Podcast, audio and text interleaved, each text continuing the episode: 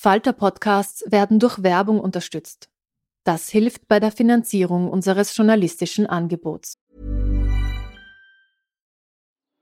Die Erderhitzung ist kein Gefühl, aber mit vielen Gefühlen verbunden. Sorgen etwa oder Angst.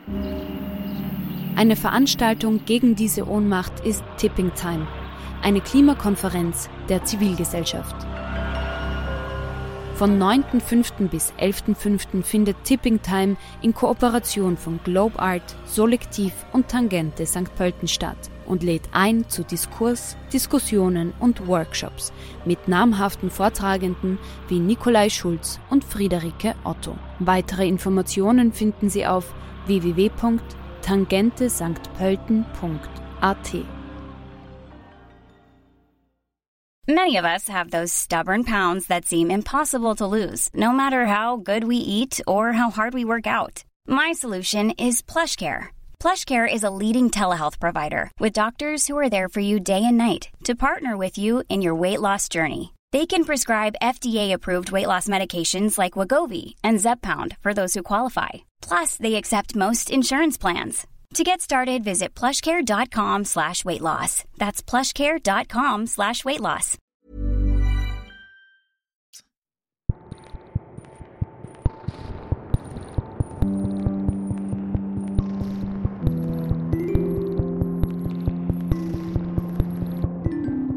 Heute spreche ich mit der Autorin Silvia Pistotnik über ihr neues Buch Theresa hört auf, erschienen im Milena Verlag.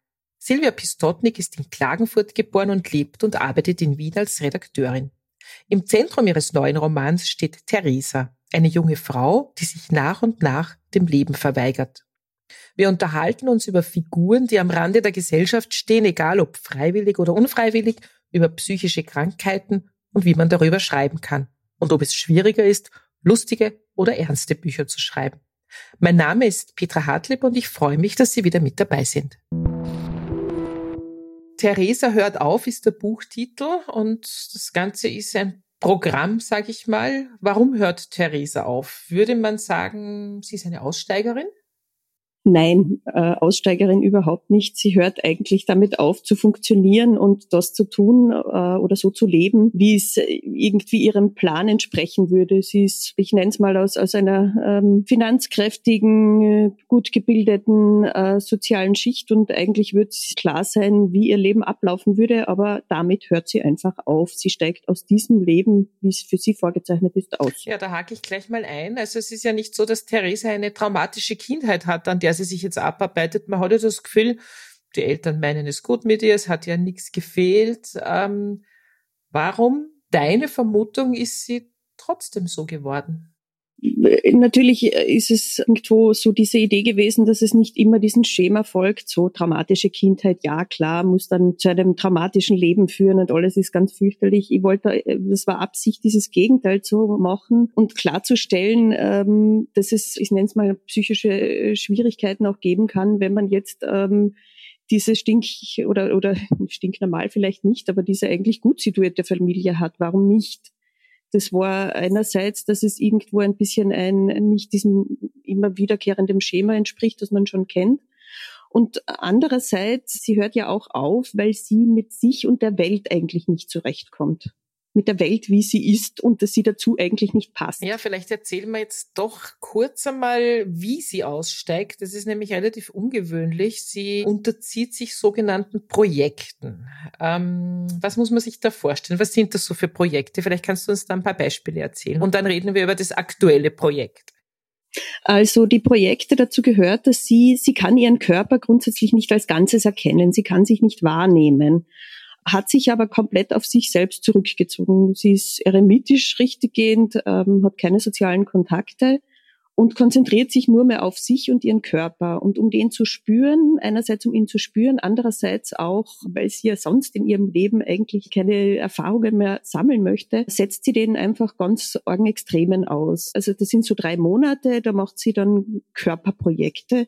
Sie geht zum Beispiel jeden Tag ins Solarium. Sie wäscht sich drei Monate nicht. Sie betreibt drei Monate exzessiven Sport. Daraufhin macht sie drei Monate gar nichts mehr, steht nicht mehr auf macht nur die wenigstmöglichen Bewegungen. Dann wiederum will sie überhaupt drei Monate lang so wenig schlafen wie möglich und so geht das immer weiter. Also das Projekt, in dem sie sich gerade befindet, ist eins, das man irgendwie kennt aus der Umgebung, aus der Fachliteratur, auch aus Fernsehen und Medien. Äh, sie ist quasi Polemikerin. Aber auch da ist es nicht einfach so, dass sie isst und kotzt, sondern sie versucht sich so ungesund wie möglich zu ernähren. Warum muss sie das noch einmal auf die Spitze treiben? Weil sie damit wieder dem ganzen System irgendwie, in dem sie ja lebt, widerspricht. Also ich nenne es mal diese Bobo-Welt mit gesund und biologisch gute Ernährung. Also dem widerspricht sie total. Das ist auch das erste Projekt, das sie äh, angeht, ist, dass sie eine Zeit lang nur billigstes Fleisch isst. Das ist eines ihrer ersten Projekte und das ist so dieser Wunsch, dem einfach nicht mehr zu entsprechen und dem so weit entfernt wie möglich zu sein dieser Welt, dieser nachhaltig, biologisch und moralisch auch in gewisser Weise ein bisschen, ich sag's mal vorsichtig, sich überlegen fühlenden Welt nicht zu entsprechen. Deswegen treibt sie das noch einmal raus. Du machst das mit dem Beschreiben von dieser Theresa dem Leser und der Leserin ja nicht gerade leicht, weil man könnte ja schreien, wenn man das liest. Also man denkt sich die ganze Zeit, bitte das gibt's doch nicht. Es ist doch alles nicht so schlimm. Jetzt reiß ich doch ein bisschen zusammen. Ähm, es geht einem so nahe, weil man auch so das Gefühl hat, man versteht sie nicht. Also sie, sie ist eine Antiheldin eigentlich, die sehr widerständig ist dem Leser und der Leserin gegenüber. Also wie ist es dir da mit dem Schreiben gegangen? Mochtest du die Theresa? Hat dich das nicht wirklich Schmerzen gekostet, die so zu beschreiben?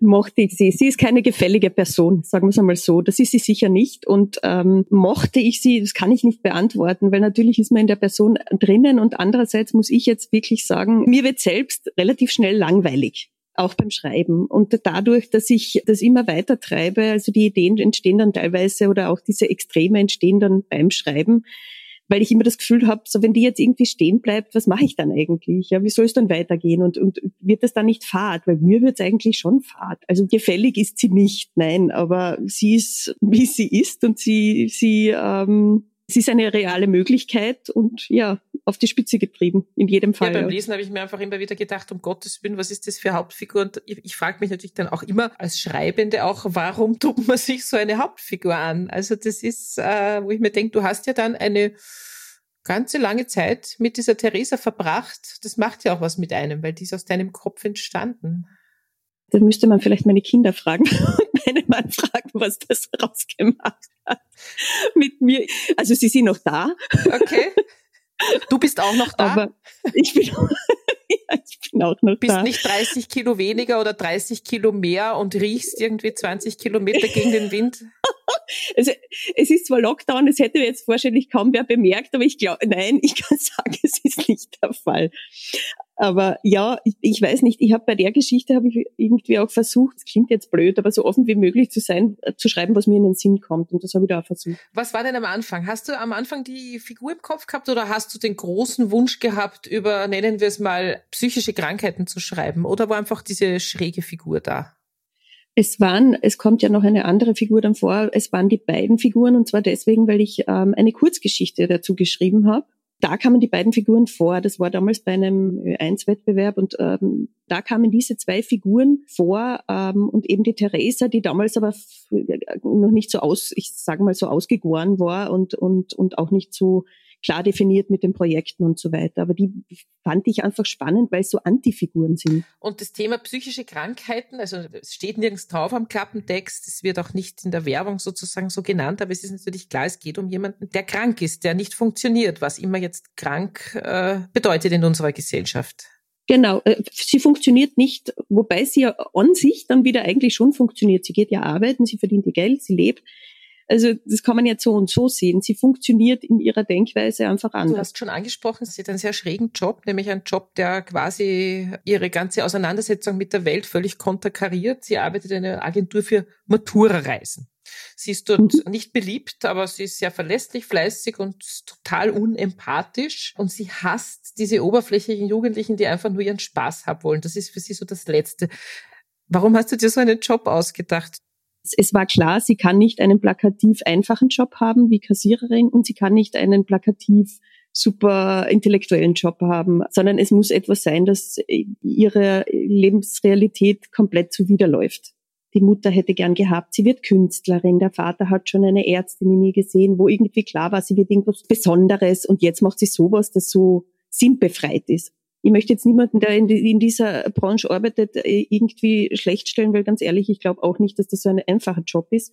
Aber es ist ein für ihre Welt sehr sinnbefreite Tätigkeit. Ja, ja was ja schon sehr berührend ist in der ganzen Geschichte, sind natürlich die Gedanken und Betrachtungen dieser Theresa. Sie ist zwar ja eigentlich kaputt, würde man sagen, und auch krank. Also sie funktioniert nicht, sie entzieht sich. So will man nicht sein, wie sie ist, aber sie denkt einfach sehr, sehr scharfsinnig über den Zustand unserer Welt nach. Also wo du beim Lesen dann immer so über Sätze stolperst, wo du denkst, ja, eigentlich, sie hat ja volle Recht.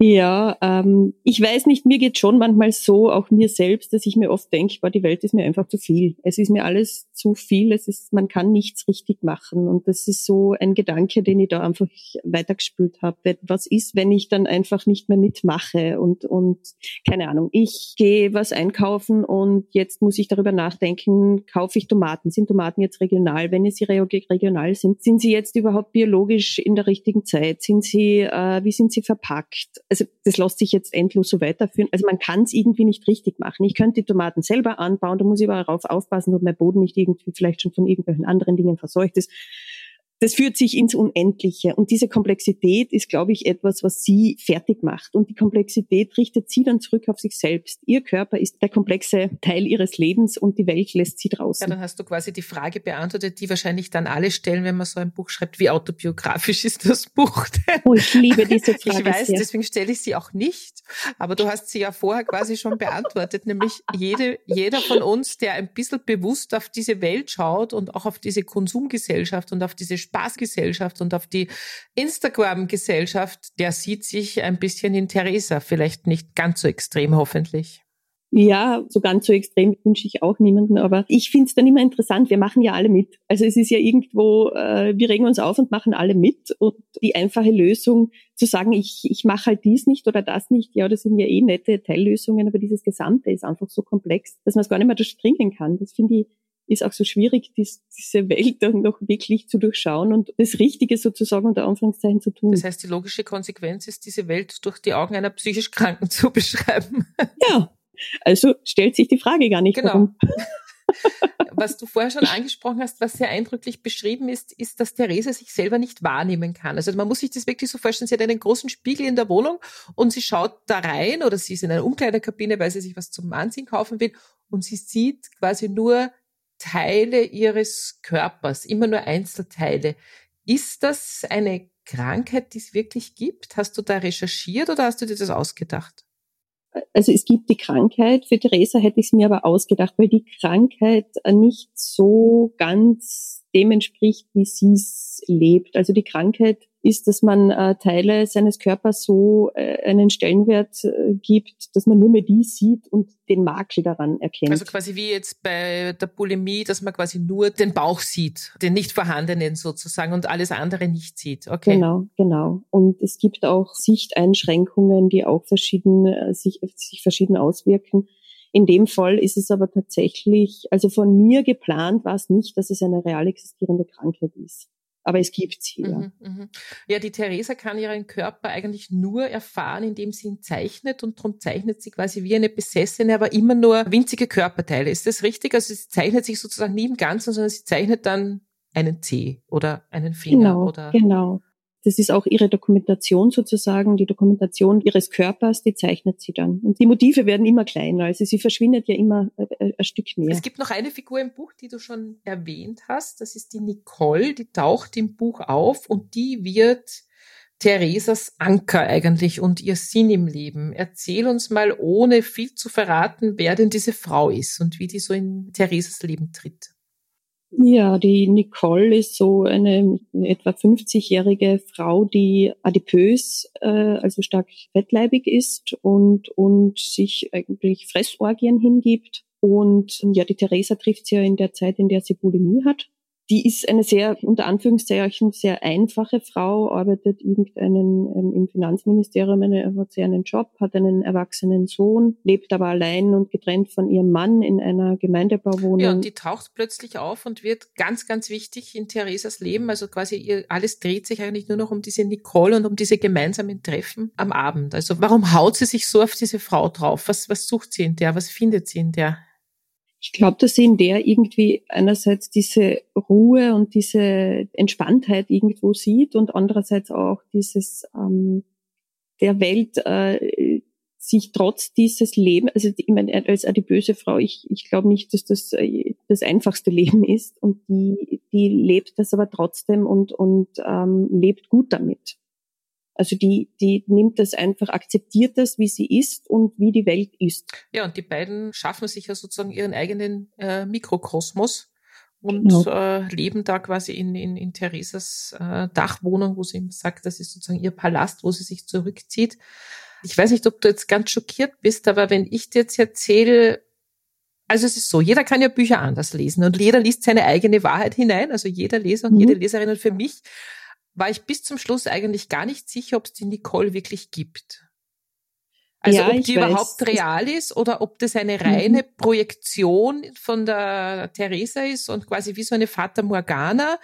Äh, und für mich wird das bis zum Schluss auch nicht aufgelöst. Ist diese Interpretation erlaubt oder kriegst du dann gleich einen Anfall? Na, ich werde jetzt nicht schreien. ich bekomme keinen. Nein, und das ist total interessant, weil diese Interpretation habe ich ja schon von einer anderen Seite gehört. Und ich finde es super lustig und super spannend, weil das für mich gar keine Frage war.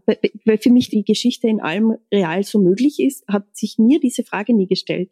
Aber ich finde, das ist ja total spannende und, und völlig legitime natürlich jeder liest, wie er es liest und das ist alles ist okay. Es ist jetzt auch nicht so, dass ich es gelesen habe und das Gefühl hatte, ich muss das jetzt unbedingt wissen. Also das hat überhaupt nichts mit der Sinnhaftigkeit des Buchs zu tun, ob es die Nicole jetzt wirklich gibt oder nicht. Das ist für mich eigentlich völlig irrelevant gewesen. Ich habe so das Gefühl, das kann man sich einfach aussuchen darf man sich gern aussuchen. Ja, ähm, dein letztes Buch, Julie, was ja auch ein wirkliches Lieblingsbuch von mir war, war auch so eine Anti-Heldin, eine, die sozusagen nicht in unsere falterlesende, Bio-Gemüse kaufende Gesellschaft gepasst hat. Äh, Im Gegensatz zu Theresa war die Julie aber irgendwie total liebenswert und das Buch war lustig.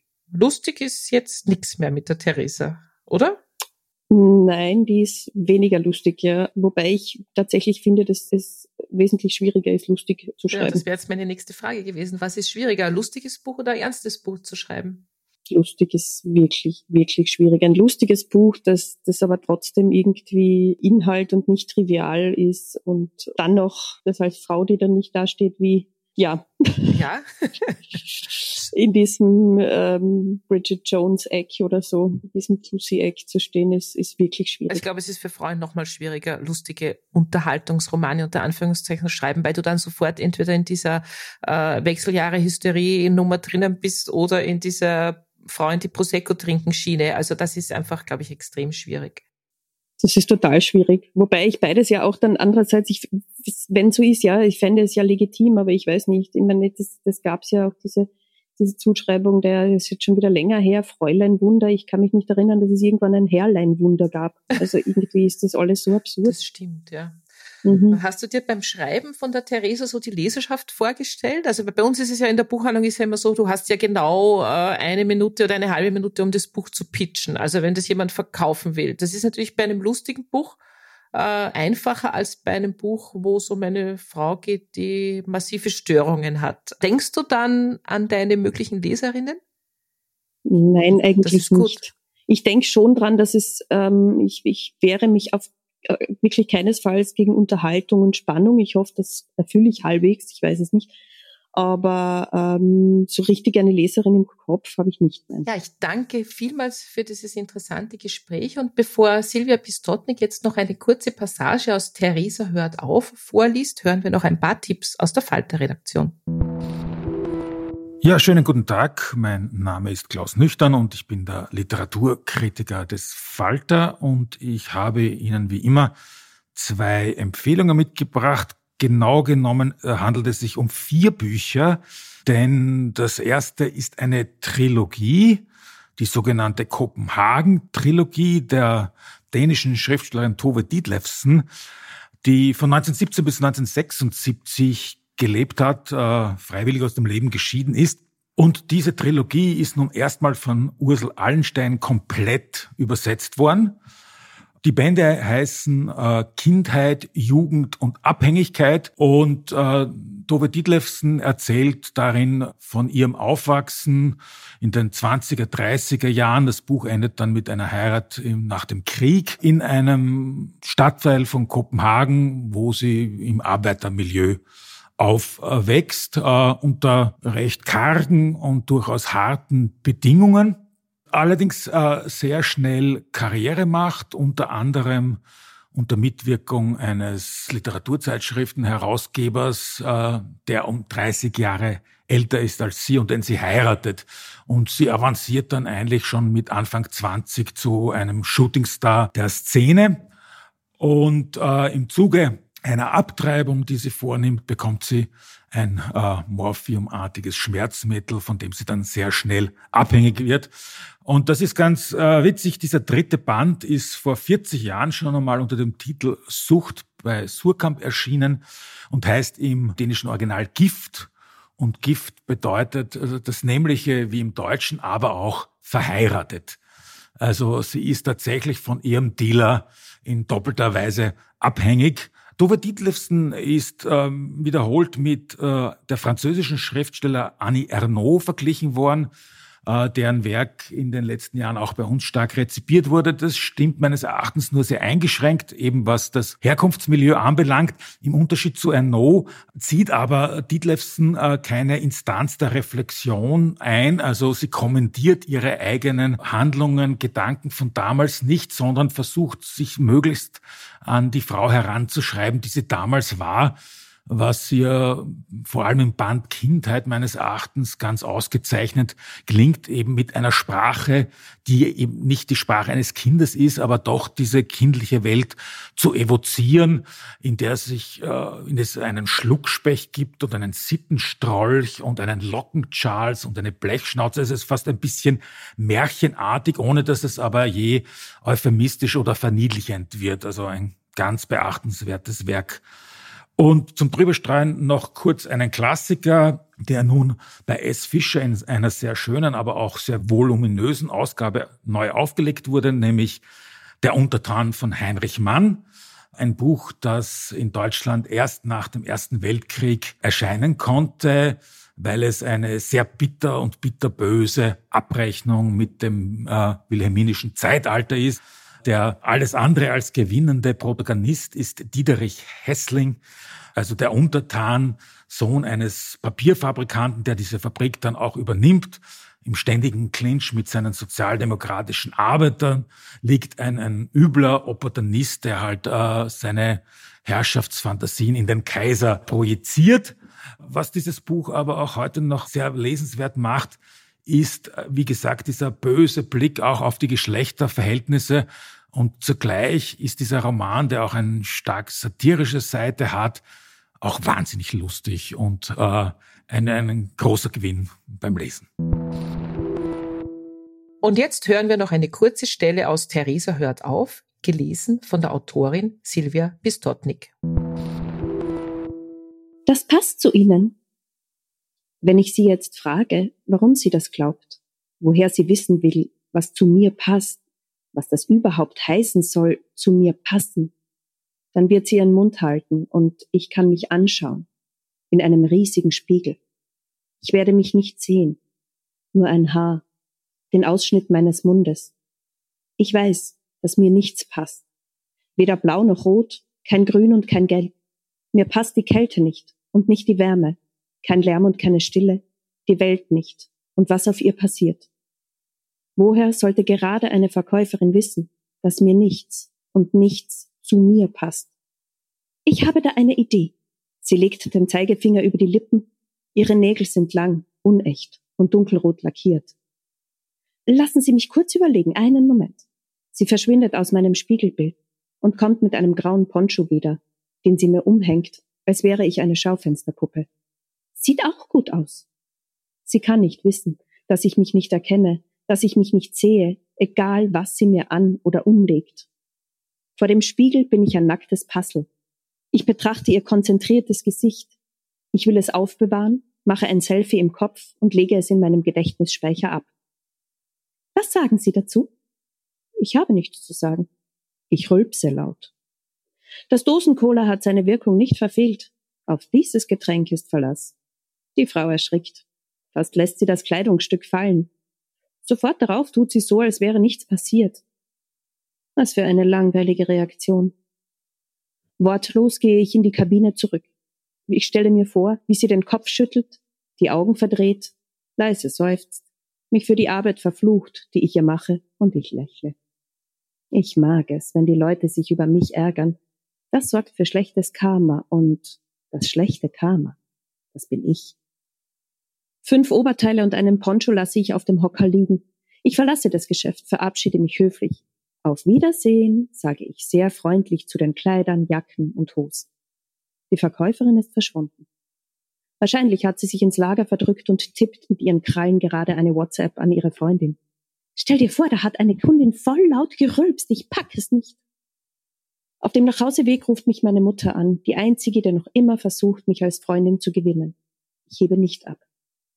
Nach dem Einkaufen bringt mich der Lift in meinen Palast, denn ich bin eine Königin. Aber das ist nicht sicher. Vielleicht bin ich auch eine Hexe und da oben ist mein Hexenhorst.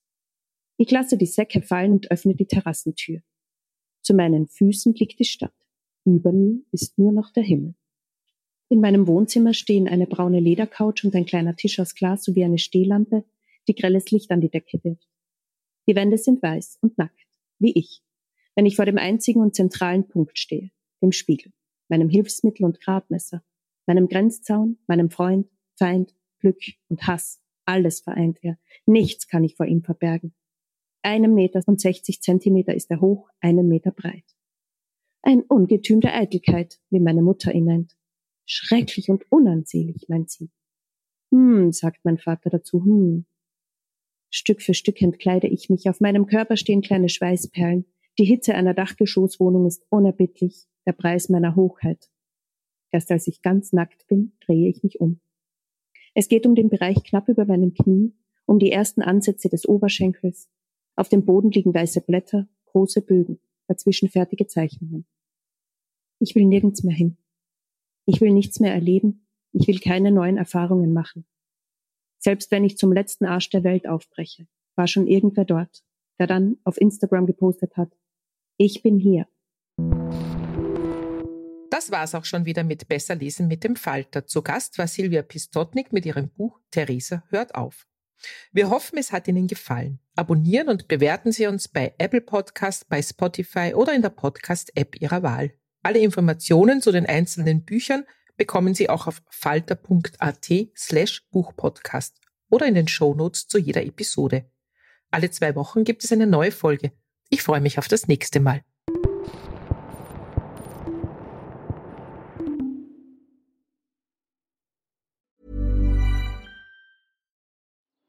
Die Erderhitzung ist kein Gefühl, aber mit vielen Gefühlen verbunden. Sorgen etwa oder Angst. Eine Veranstaltung gegen diese Ohnmacht ist Tipping Time, eine Klimakonferenz der Zivilgesellschaft. Von 9.5. bis 11.5. findet Tipping Time in Kooperation von Globe Art, Solektiv und Tangente St. Pölten statt und lädt ein zu Diskurs, Diskussionen und Workshops mit namhaften Vortragenden wie Nikolai Schulz und Friederike Otto. Weitere Informationen finden Sie auf www.tangentesanktpölten.at. Hey, it's Paige DeSorbo from Giggly Squad. High quality fashion without the price tag. Say hello to Quince. I'm snagging high-end essentials like cozy cashmere sweaters, sleek leather jackets, fine jewelry, and so much more. With Quince being 50 to 80% less than similar brands. And they partner with factories that prioritize safe, ethical, and responsible manufacturing. I love that. Luxury quality within reach. Go to quince.com slash style to get free shipping and 365-day returns on your next order. quince.com slash style.